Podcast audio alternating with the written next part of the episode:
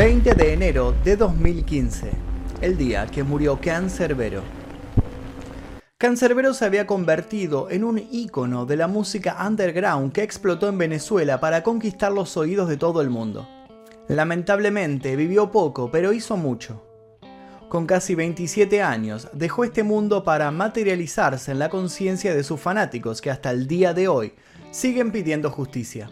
Hay muchas teorías e hipótesis sobre lo que pasó el día que murió, así que vamos a intentar en este video analizar todas las que pudimos conseguir. Estoy seguro que ustedes que están viéndolo tienen también sus propias teorías e hipótesis sobre lo sucedido, así que los invito a dejar un comentario comentando y compartiendo qué es lo que saben ustedes sobre este caso para que podamos llegar entre todos a una conclusión. Además de eso, los invito a dejar su like, suscribirse si es que todavía no lo hicieron y activar notificaciones. Ahora sí, comencemos. Tyrone José González Orama, más conocido como Cancerbero, nació el 11 de marzo de 1988 en la ciudad de Caracas, Venezuela. Sus padres, José Rafael González Ollarves y Leticia Coromoto Orama, lo criaron en un entorno humilde, pero con grandes valores. Cuando Cancerbero vivía sus cuatro años, se tuvo que mudar junto a sus padres a Las Ánimas, un barrio de Palo Negro, en el estado de Aragua. Entre esas calles transitó su infancia y adolescencia. En los años en donde la abundancia se iba a las cosas básicas, la vida le quitó a su madre. Leticia Coromoto Orama fallece y deja a Tairón solo con su padre. Con el paso del tiempo transitaron el duelo y entre ellos nació un lazo musical muy fuerte. Juntos, escuchaban grupos como The Beatles, The Who, Pink Floyd, The Rolling Stones, Led Zeppelin y Queen, entre muchos otros. A los 11 años, Tyrone se enfrascó en la música a modo de refugio. El hip hop inundó sus oídos la mayor cantidad del tiempo. Con sus primeras improvisaciones entre los labios necesitó un sobrenombre, una firma que lo marcara a fuego para iniciar su carrera y ahí apareció su interés por la mitología griega. Uniendo dos palabras y cambiando una letra nació Cancerbero, aludiendo a Cerbero, también conocido como el Cancerbero, el perro del dios Hades, encargado de cuidar el inframundo y vigilar que los muertos no salieran y los vivos no entraran en él. Si bien en su carrera lo llamaron de diferentes formas, como Índigo, como el Chamo González o el último poeta hardcore, el nombre de Cancerbero lo acompañaría hasta sus últimos días. Ya con un nombre artístico comenzó a involucrarse en las batallas de rap de la zona en donde vivía. En 1999 conoce a Manuel Galvis, quien se hacía llamar Black Kamikaze, y al productor Leonardo Díaz, más conocido como Afro Mac.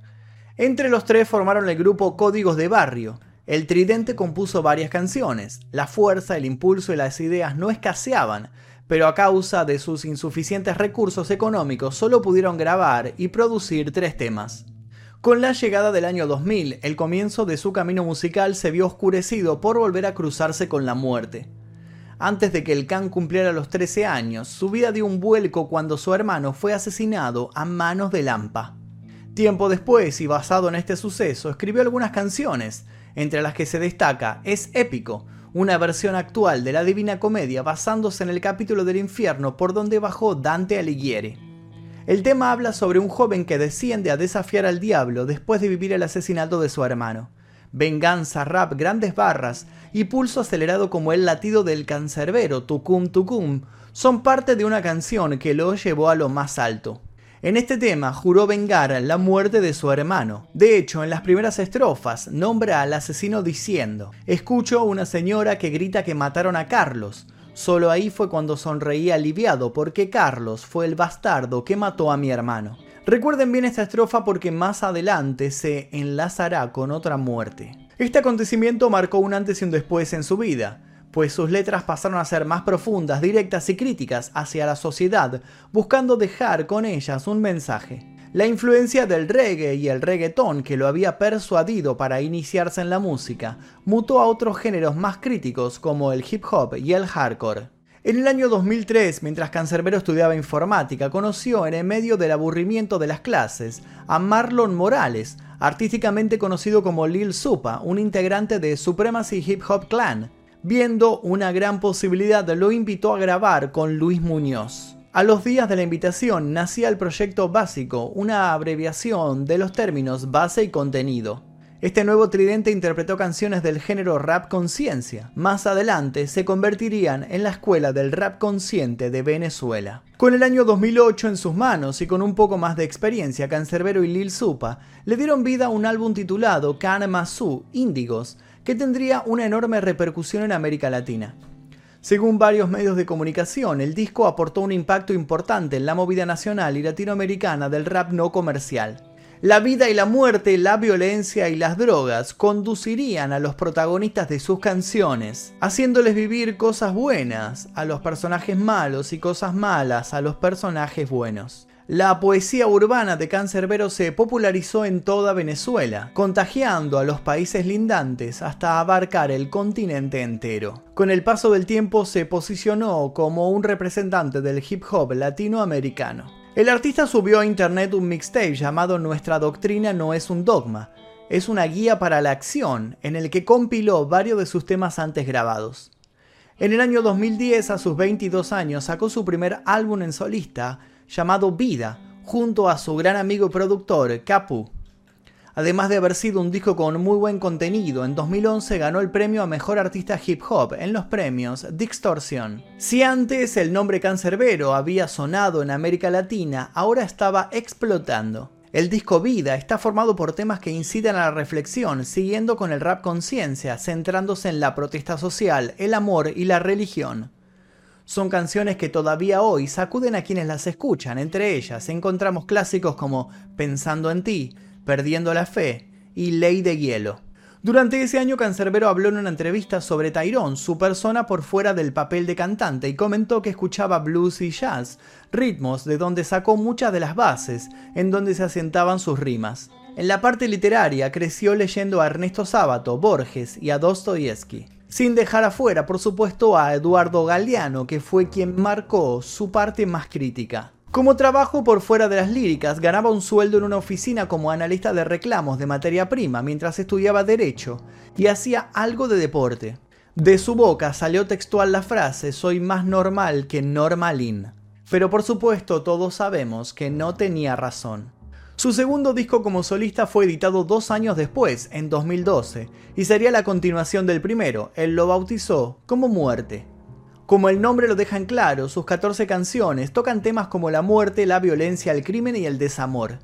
Recordemos que este artista tuvo que enfrentarse a la pérdida de seres queridos, de dos de sus seres queridos, a una edad muy temprana. Y en uno de sus temas resumió este trauma diciendo, lamentablemente he muerto, pero no dejaré la música. Las letras de muerte manejaban una crudeza imposible de concebir. Las líricas y las barras son explosivas. Un claro ejemplo es el tema Mundo de Piedra, donde además de cantar te cuenta no una, sino tres historias que se entrelazan en un final que te deja con la boca abierta la primera vez que la escuchas. Otros temas ideales para conocer el interior del cantante son Llovía, Un día en el barrio y el conocidísimo Maquiavélico. En ello las críticas apuntaban, entre otras cosas, a la situación social de Venezuela y sus problemas de violencia y corrupción. La sociedad se pierde en una indetenible decadencia de valores, decía. Su osadía lo llevó inevitablemente a criticar al gobierno de su país en más de una ocasión. Llegó a definir a las políticas chavistas como buena idea, pero con una aplicación muy discutible. Le dedicó varias palabras al fallecido expresidente venezolano. Seguiré diciendo Venezuela, así Hugo Chávez me diga escuálido algún día en la cadena. Le escribiré un tema de lo que pienso y lo que veo, pues no me importa hablarle feo a quien sea por lo que creo. Escupió en advertencia, una letra escrita en 2009. En 2013 ironizó en Twitter, estoy esperando que Nicolás Maduro se quite los extremos del bigote, no falta nada, haciendo alusión por supuesto al bigote de Adolf Hitler. Cancerbero era un joven extremadamente sincero y curioso. Se pasaba horas y horas leyendo y reflejaba esta cultura en sus letras. Dentro del disco Muerte está su tema más conocido, es épico, que nombramos al inicio del video, donde narra su viaje al infierno tras haber matado al asesino de su hermano. Ahí hace referencia a Caronte, el barquero de Hades, a Cancerbero como protagonista y a los nueve círculos del infierno de Dante Alighieri, nombrando también una infinidad de personajes conocidos de la historia.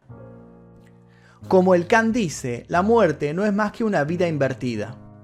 El éxito de Muerte fue tal que le permitió realizar giras por diversos países, entre ellos México, Argentina, Chile, Venezuela y España. En este último colaboró junto a Mala Rodríguez para el tema Ella. Al año siguiente lo que parecía que iba a ser una colaboración con Apache se terminó transformando en uno de los dúos más reconocidos en el rap latinoamericano. Apache y Cancerbero lanzaron Apa y Can, un disco con diversos flows que por el impulso de ambos músicos terminaron grabándolo en dos semanas. Con los temas y los tres videoclips en la calle, los empezaron a llamar de otros países, de Chile, de México, de Argentina, de Colombia, de Ecuador, de Perú. Les llovieron muchísimas propuestas. El éxito les había golpeado la puerta de manera espontánea. La diversificación de voces, de estilos y de onda había funcionado muy bien.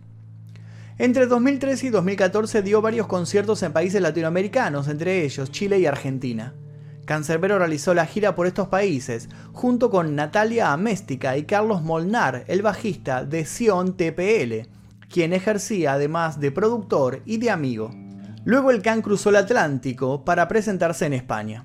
En 2014, cuando estuvo en Argentina, dio recitales con entradas baratas, ya que costaban un poco más de 100 pesos. Actualmente serían menos de un dólar. Estos shows fueron en ciudades como Mar del Plata, en San Justo y también en La Matanza. Mientras corría el mes de diciembre, fue entrevistado por el canal argentino CMTV. El artista se encontraba buscando músicos para armar una banda para el año entrante. Una de las cosas que contó fue, cuando subimos los discos a internet creamos la página para eso. Se descargaron muchísimo. Debo agradecer porque tuvimos más de 150.000 descargas. Ahora me arrepiento de no haber vendido el disco a un dólar, bromeó. La vida seguía y Khan se estaba convirtiendo en un movimiento social y cultural, pero se acercaba el peor momento para el cantante. De su boca ya habían salido estas palabras. Todo lo que venga después de esto es tiempo extra, ya hice lo que tenía que hacer en esta vida. El año 2015 traía muchas metas por conseguir, muchísimos recitales cerrados, entre ellos en el país de Panamá, pero en vez de eso, llegó la tragedia. La mañana del 20 de enero de 2015, el cuerpo de Tyrone José González fue encontrado sin vida en la urbanización Andrés Bello, en Maracay. En un primer momento, los medios venezolanos afirmaron que se trataba de un suicidio. La hipótesis oficial contada por el hermano de Natalia Améstica fue que el artista sufría de esquizofrenia y que en un ataque psicológico apuñaló a su amigo y compañero Carlos Molnar hasta matarlo para luego lanzarse por el décimo piso de dicho apartamento. En un principio, algunos de sus allegados sostuvieron que el artista se encontraba viviendo momentáneamente en el apartamento de Carlos Molnar, ya que estaba muy triste y supuestamente sufría de esquizofrenia. Las fotos de los pies de Cancerbero con los pantalones bajos hasta los tobillos inundaron todas las noticias. Nadie entendía nada, los fanáticos agolparon la ciudad para saciar su curiosidad y para comprobar que esto no era una fake news y que realmente Cancerbero estaba muerto. El cuñado de Carlos Molnar salió a hablar en todos los periódicos. Los programas de noticias que habían levantado la nota lo hicieron sin investigar, sin consultar las fuentes y con el hambre de los cuervos más amarillistas que conozcan. Nadie sabía nada, pero todos decían conocer un poco de la historia. Conociendo entonces ahora la versión oficial, vamos a repasar algunas de las hipótesis extraoficiales que corrieron por internet. Las siguientes teorías son: ¿Cancerbero acaso se suicidó? Esta versión presenta algunas incoherencias importantes. Se basa principalmente en las declaraciones de Natalia Améstica, única testigo y esposa de Carlos. Recordemos que era el representante y amigo de Khan, cuyo cadáver fue encontrado en el mismo día y en el mismo lugar. Según estas declaraciones, Carlos invitó al rapero a su casa para celebrar el cumpleaños de la hija. Luego de que los invitados se fueran, comenzaron a discutir. Esta discusión llevaría a una pelea que acabó con Cancerbero apuñalando a Carlos y lanzándose por la ventana inmediatamente después.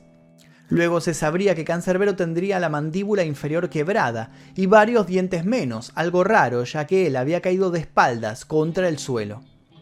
Los amigos y familiares salieron a desmentir entre las lágrimas de la pérdida que él no sufría enfermedad alguna y que no creían que Carlos fuera asesinado por cancerbero, ya que era uno de sus mejores amigos, tenían años trabajando juntos y acababan de llegar de una gira exitosa por Latinoamérica. Vale aclarar que el dinero ganado en esta gira, que era alrededor de 6 mil dólares de ese momento, nunca fue encontrado y que en teoría estos billetes se habían guardado en el departamento de Carlos. De esta hipótesis llama la atención una seguidilla de situaciones. Natalia nunca llamó a la policía ni a una ambulancia, se quedó en el lugar de los hechos hasta el día siguiente. Se le podría atribuir un posible estado de shock al presenciar la muerte de dos personas. Si estos hechos fueran reales, ¿por qué no intentó salvar a su esposo? Algunas declaraciones chocan en este punto, cuando afirman que ella, en vez de meterse en la pelea e intentar separarlos, se metió en internet a googlear cómo lidiar con una persona con trastornos psicológicos. Todo esto mientras ellos supuestamente estaban peleando y matándose. Lo más relevante fue que la ventana por la que supuestamente se lanzó Cancerbero tenía forma de persiana compuesta por piezas de vidrio, las cuales la policía encontró intactas luego de las muertes.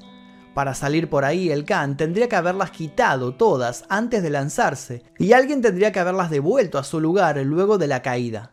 ¿La policía no hizo un relevamiento de las huellas dactilares en esa ventana de vidrio? Todo era muy raro. Natalia no se quedó para prestar testimonio en las audiencias sobre el caso, sino que abandonó el país antes de recibir la citación judicial y nunca volvió. Ahora vive en Chile. Dos datos muy importantes a mencionar fueron que en el cuerpo de Cancerbero no se encontró la sangre de otra persona y que el cuchillo supuestamente utilizado para apuñalar a Carlos tampoco nunca apareció. Hay una clara desidia de la policía por ocultar la verdad sobre este caso. Todo esto deja lugar a una de las hipótesis más populares. Lo que sucedió en este departamento probablemente nunca lo sabremos, pero muchos apuntan a que Cancerbero fue asesinado por razones políticas. Ambas muertes, también la de Carlos, fueron asesinatos perpetrados por razones políticas debido a que Can era un activista social abiertamente en contra de las políticas de mano dura venezolana y en varios temas había acusado de corrupción a muchos funcionarios conocidos. Además, Cancerbero era demasiado influyente en la opinión pública, dentro y fuera de Venezuela. Ya no era solo un músico, era un sistema de lucha que día a día se hacía más grande. ¿Será por eso que Natalia nunca llamó a una ambulancia luego de las muertes? En esta teoría Natalia y sus hijos se habrían ido a vivir a Chile para cuidarse de los asesinos. Si evitaba hacer frente a la investigación de los hechos, sus hijos no estarían en peligro. Los excesivos signos de violencia del apartamento, la crueldad de las muertes y el llamativo hecho de haber quitado los cristales de la ventana para lanzar a Khan daban un buen marco para esta posibilidad. Además de esta hipótesis y la del asesinato, hubo otra historia que cerraría por todos los vértices. Tyrone y Natalia supuestamente eran amantes. Según esta teoría, Carlos llegó, los enfrentó y comenzaría una pelea con Cancerbero que terminaría con el rapero siendo lanzado por la ventana. Y mientras Carlos estaba intentando lanzar a Cancerbero por la ventana, su esposa atacó a Carlos con un cuchillo intentando defender a su amante, haciéndole varios cortes en la espalda y apuñalándolo hasta la muerte. Esta versión de los hechos es realmente la que mejor cierra para entender por qué Cancerbero cuando fue lanzado de ese departamento tenía los pantalones bajos. Y si esto fuera cierto, significaría que Carlos había premeditado la muerte de Cancerbero, ya que habría tenido que quitar todos los cristales de la ventana para lanzar al rapero por allí, y luego los volvió a poner para enfrentar a Natalia. Por supuesto que esto es una posibilidad, pero todo gira en la ficción. Luego de esto llega la hipótesis más vaga, la hipótesis del accidente. Sin duda alguna esta teoría apenas se barajó debido a que también se encontró el cuerpo de su manager. Al tener dos cadáveres en la escena del crimen, lo más lógico fue que ambos estuviesen relacionados.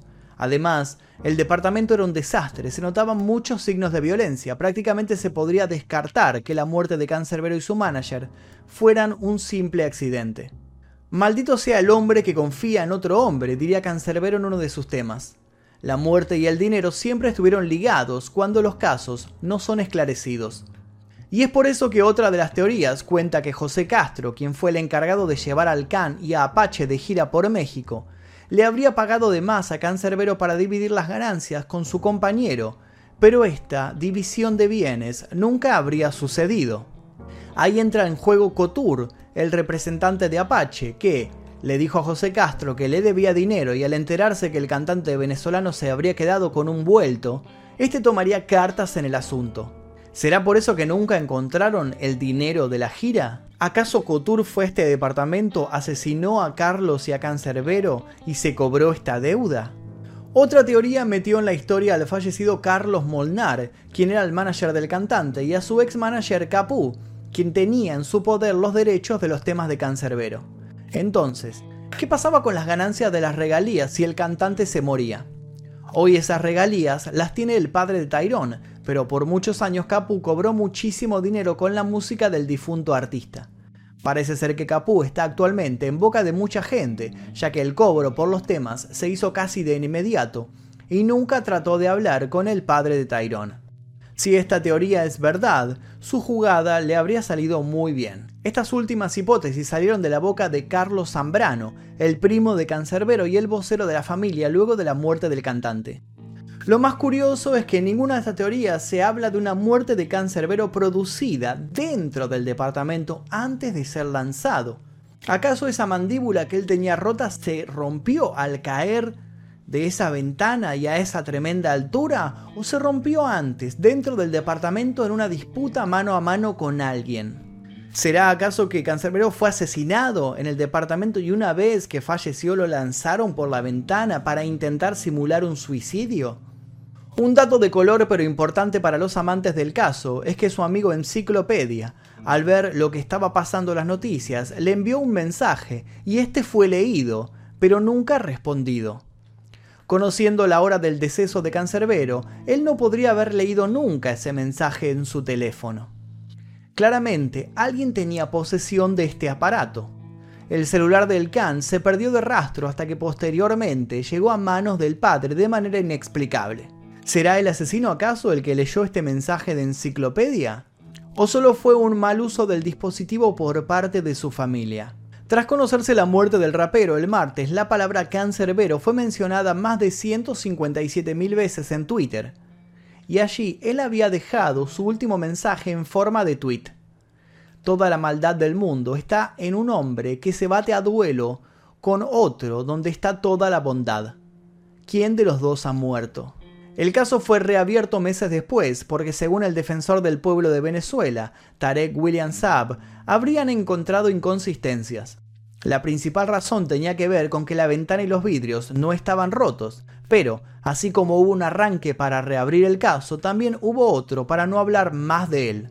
Todo quedó en la nada, rodeado de incertidumbres, rodeado también de muchas teorías que señalan a las altas esferas del poder como las culpables de que el caso haya quedado congelado. Por supuesto que hubo otras teorías mucho más descabelladas. Recuerdan que al principio del video hablamos de la canción Es épico. Bueno, en este tema Cancerbero hace referencia a que el asesino de su hermano se llamaba Carlos. Entonces muchos empezaron a teorizar con que o que Carlos Molnar había matado al hermano de Cancerbero hacía muchos años y que Cancerbero se había acercado a él para planear esta venganza, o bien que Cancerbero había sufrido un episodio de esquizofrenia, alucinando que este Carlos era el Carlos de la canción que él había escrito, que había matado a su hermano y que por eso tenía que vengarlo. Lo último que se supo del caso fueron las declaraciones del cantante El Prieto, donde él esclarece la teoría de que Capu fue el que se cargó la vida del cantante. El Prieto recuerda textualmente algo importante que le había dicho la última vez que hablaron. Yo no tengo amigos, ahora mismo estoy escribiendo un álbum nuevo donde les tiro a todos, mostrando la verdad, haciendo referencia a Capú y todos los que se habían acercado a él para sacarle su dinero. La historia por supuesto sigue y seguirá su camino. Esperemos que sea hacia la verdad para que él pueda descansar en paz y para que sus amigos, fanáticos y familiares puedan saber finalmente qué fue lo que sucedió. Mataron al mensajero, pero no al mensaje, dijo él en una de sus canciones, y así fue como pasó. A pesar de que dejó este mundo, sus letras aún lo siguen haciendo sentir vivo. Dejó una huella imborrable y un legado que se mantendrá intacto. Su leyenda está más viva que nunca, e incluso sus latidos se siguen escuchando entre sus fans. Habiendo llegado al final de este video, les pido por favor nuevamente que dejen aquí debajo sus teorías, porque a veces me ponen comentarios del estilo, está cerrado, no era así, no sabes nada, ignorante o cosas así.